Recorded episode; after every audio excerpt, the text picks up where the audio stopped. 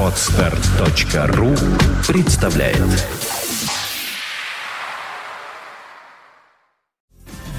You're listening to Big City Internet Radio. Fontanka FM. Виват. История. Добрый день, вы слушаете радио Фонтан КФМ. В эфире программа «Виват Истории». В студии ее ведущий Сергей Виватенко. Здравствуйте. Здравствуйте, Саша. Здравствуйте, дорогие друзья.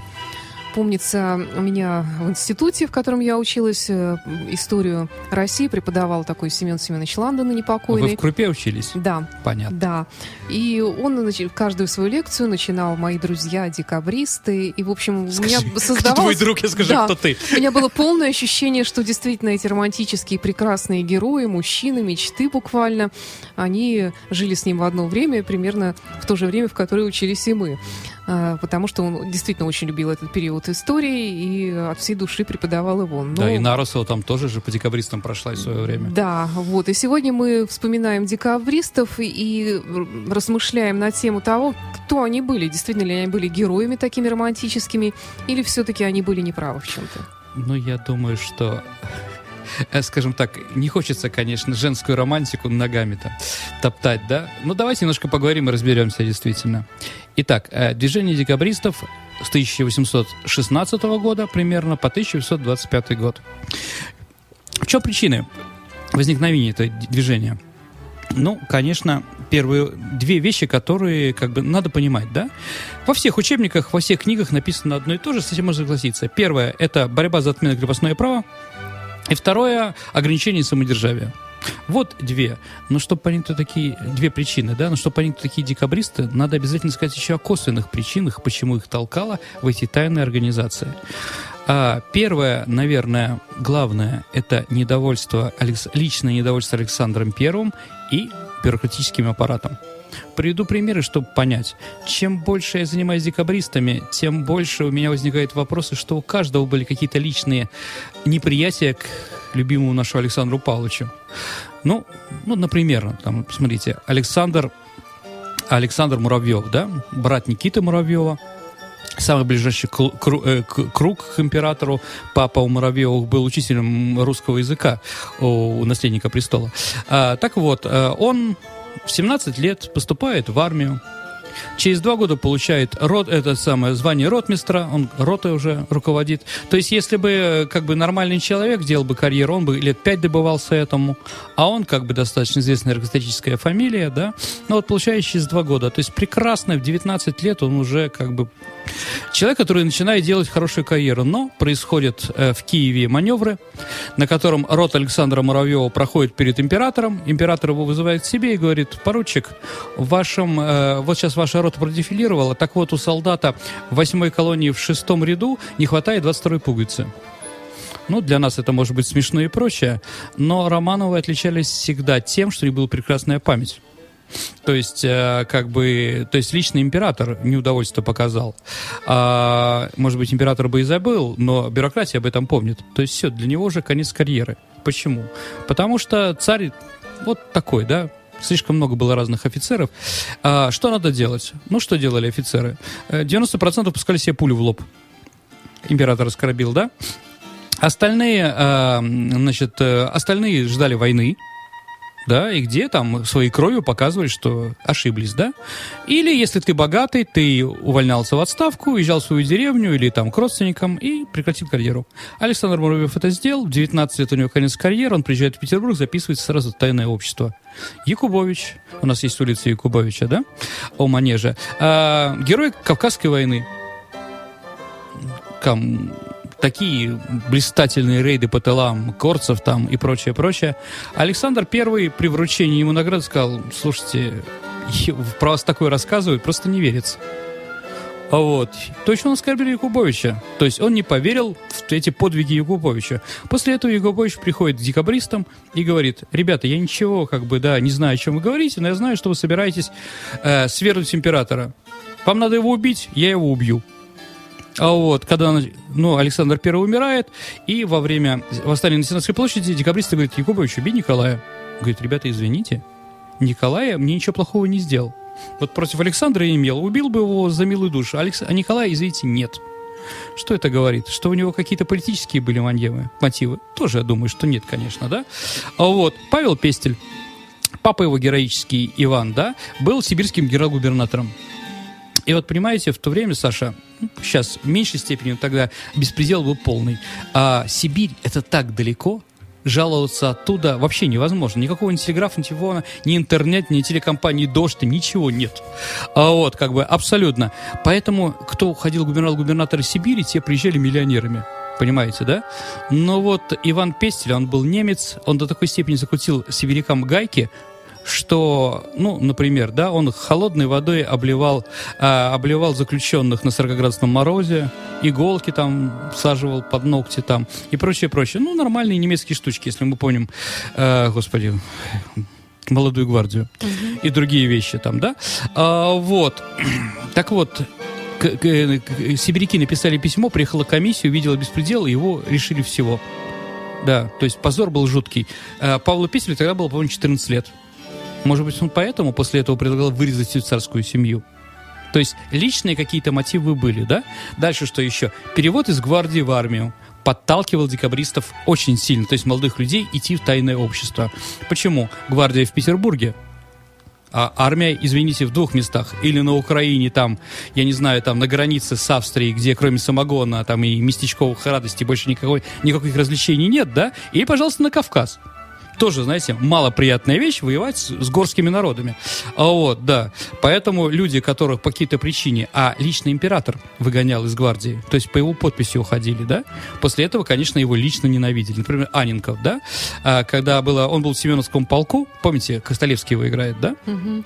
А, вот, когда он был в Семенском полку, в это время там произошло восстание первой роты, царевой, кстати, любимой роты, а, против немецкого полковника Шварца.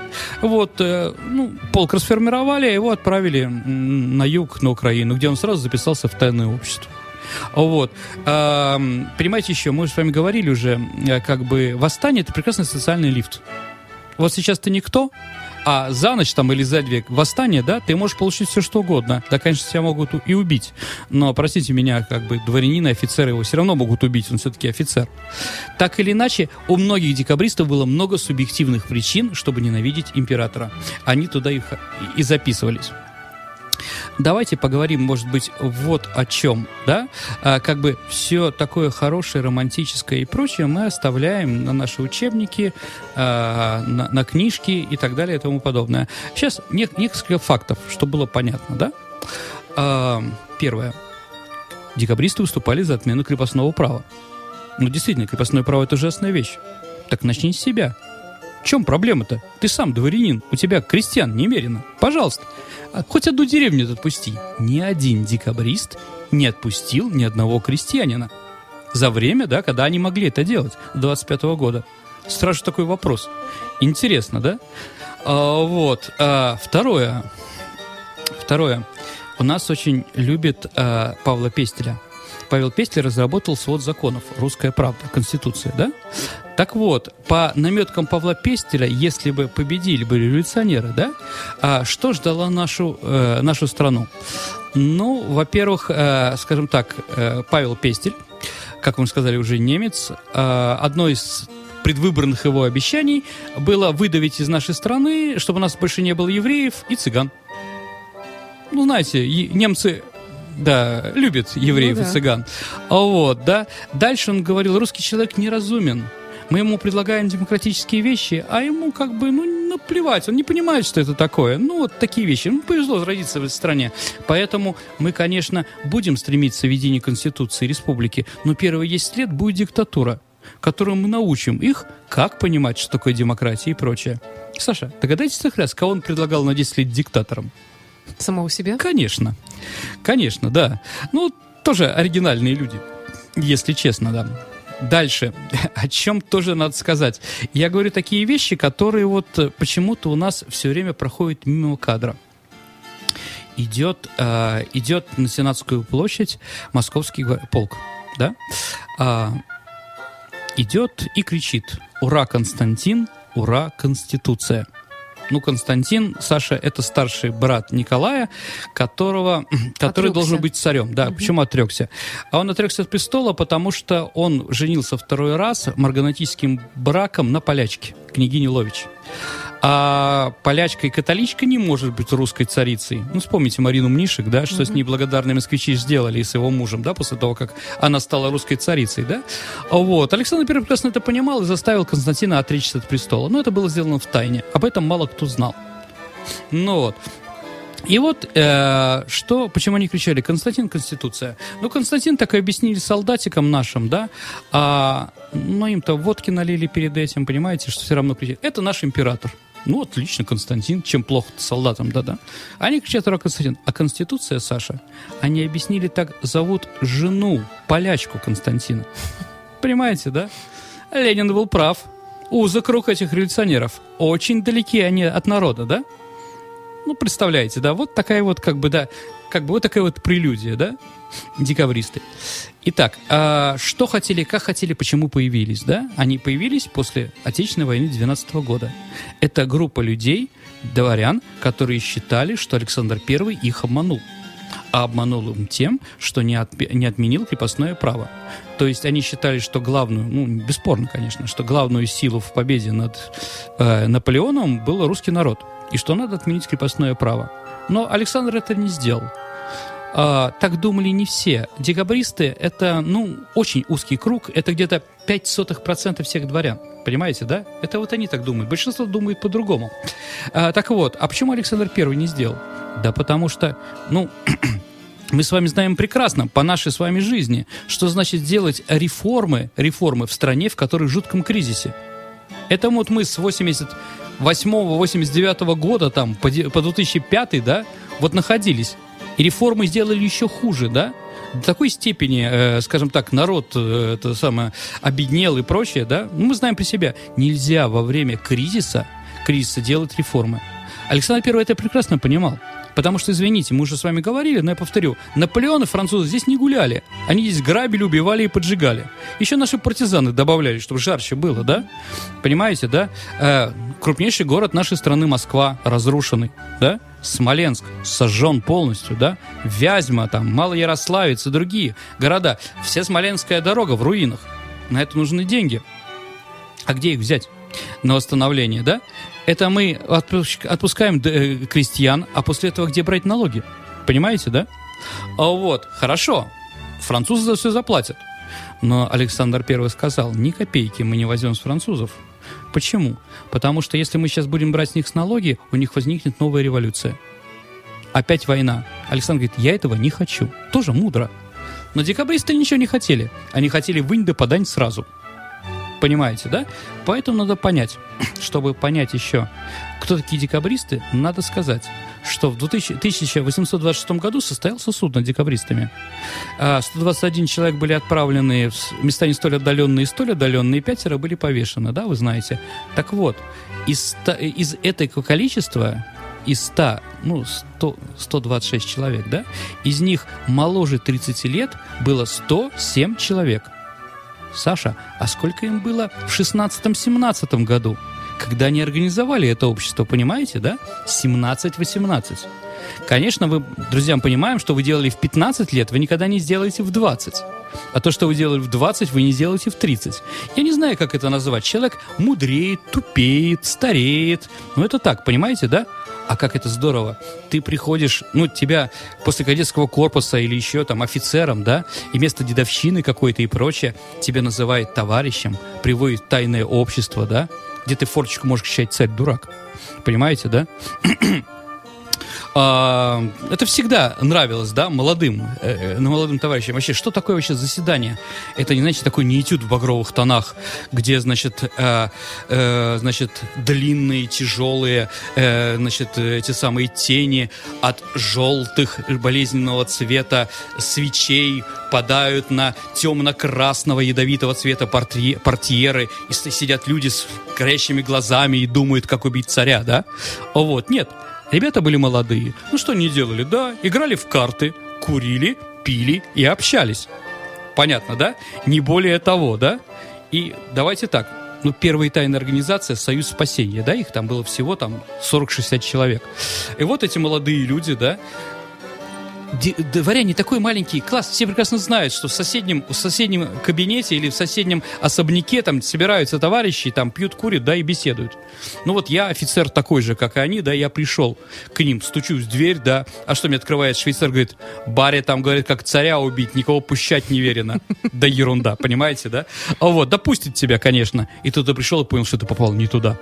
Понимаете, да? Но да. А, когда ты, когда прибегает песня, говорит, давайте зарежем царя, я думаю, что у любого человека шампанское из носа потечет нормальное там от неожиданности, да? Или наоборот, мы пригласили товарища, который был, нам казался действительно революционно, э, революционером таким, которому можно положиться, а он только пьет. Пьет и ест. За, ну, за счет заведения, понимаете, да? Но сказать к нему подошли, поручик, мы посовещались и решили, что ты недостоин носить звание члена нашего тайного общества. Ты уволен. Мне, кстати, очень понравилась фраза из энциклопедии по поводу Союза Благоденствия, угу. что он был формально тайным, но о нем было широ, достаточно широко известно. То есть конечно, все о нем знали. Конечно, все о нем знали. Вот. К нему подойти, сказать нельзя. Самое легкое, легкое это ты на дуэль получишь. Понимаете, да? Поэтому они быстро распустились. Они быстро распустились. Э, вся, скажем так, все, кто не шлак весь ушел, да, и они снова собрались в Союз Благоденствия. Там же было 200 человек. Но, опять-таки, говорить, что декабрист один такой монолит, нельзя. Одни считали, что нужно какие-то косметические реформы, другие более серьезные, третьи радикальные. Одни считали, что надо, э, что надо делать, эм, что надо делать э, ограниченную монархию, другие за республику.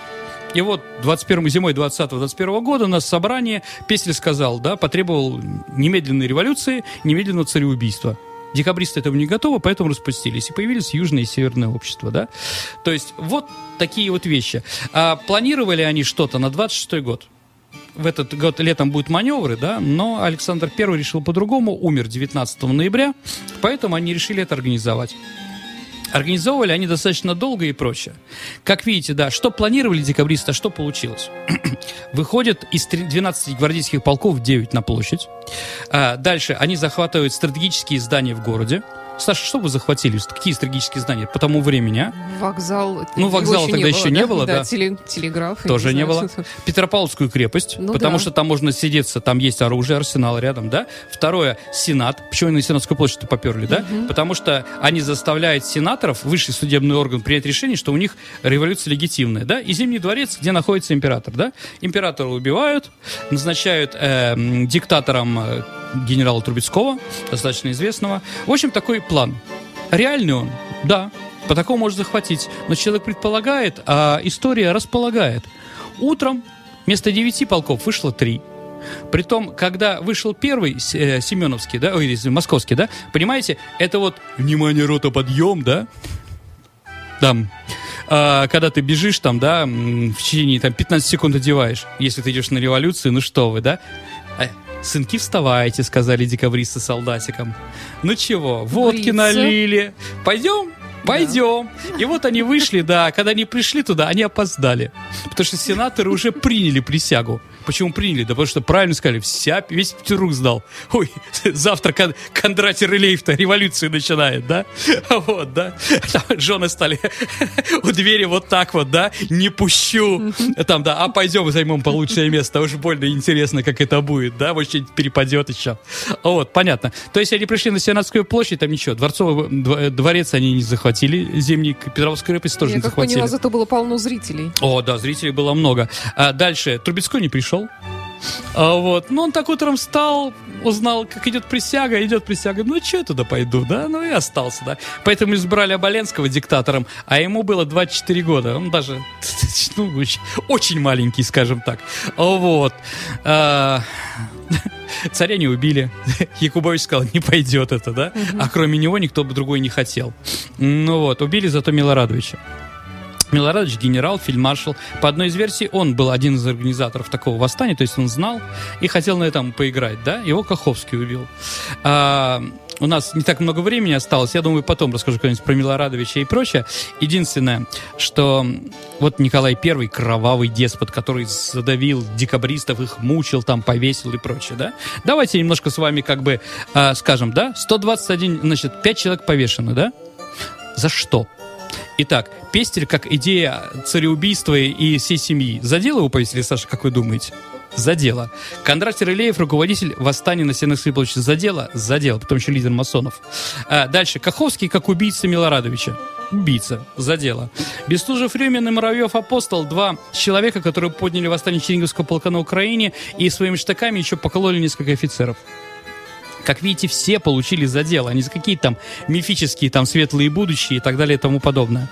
Вот. Император говорит, ребята, вы все офицеры, да? Вот я вас направляю в ссылку и э, на каторгу, да?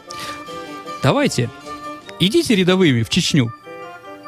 Крови своей скопите долг, да, вы при том очень хорошо работали со следствием, все же стучали друг на друга. Там, там пять человек только из двухсот там молчало, да? Все остальные друг на друга говорили, да? Искупите крови, чего там, да? Через пять лет вы уже офицеры и на дембель согласились семеро. Говорит, нет, мы лучше пойдем гнить Сибирь, чем воевать на Кавказе. Ну вот, скажу сразу, что из этих се- семи, конечно, некоторые были убиты, как Бестужев-Марлинский, но остальные через пять лет, Муравьев, Апостол, Старший, Матвей, да, там и Корнилович и другие, они как бы ушли, ушли обратно в отставку, да, то есть это было реально. Это было реально. Они не захотели. Тоже вот такая вот интересная характеристика. А дальше, насчет того, как их мучили в этом самом на каторге.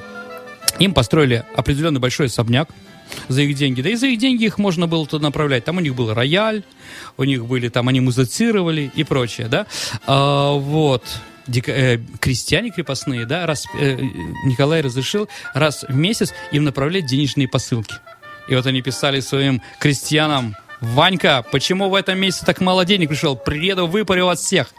Да, вот такие вот они, любители свободы. Вот жили за счет своих крепостных крестьян, да, достаточно комфортно. А вот, по-разному, конечно, но в основном так. Конечно, бедные декабристы, они там жили похуже, но в среднем достаточно, достаточно сносно. А, как вспоминал один из, э, один из декабристов, что когда его отправили в Петропавловскую крепость, его, говорит, ему, говорит, да, когда ему еду принесли, ему посмотрели, что там куски какой-то говядины, да, никаких там разносолов, ничего не было. Он съел эту говядину, да, а, значит, без какого-то, без аппетита, да. Говорит, а от колпов я спасался своей медвежьей шубой, которую мне разрешили с собой взять. Вот, как бы, понимаете, да, вот они такие декабристы. С одной стороны, конечно, они хотели хорошего, а с другой стороны, давайте честно, а если они победили бы? Что у нас было бы в стране? Во-первых, страна не готова. Ну хорошо, у нас есть Никита Муравьев, который считает, что Конституция должна быть э, умеренная монархия, да, ограниченная, а Песель говорит республика. Они же перерезали бы друг друга. Там крови было бы еще сто раз больше и прочее. То есть декабристы, в общем-то, превосходили свое время, да? Эти идеи надо было через, пол, через полвека решать. Для того времени это было все абсолютно для России не нужно и вредно. Да. Ну, молодые парни, ну что ты Да, скажешь? да, да, вот поигрались, поигрались в революцию. Не хорошо, не плохо, но вот такие вот, да.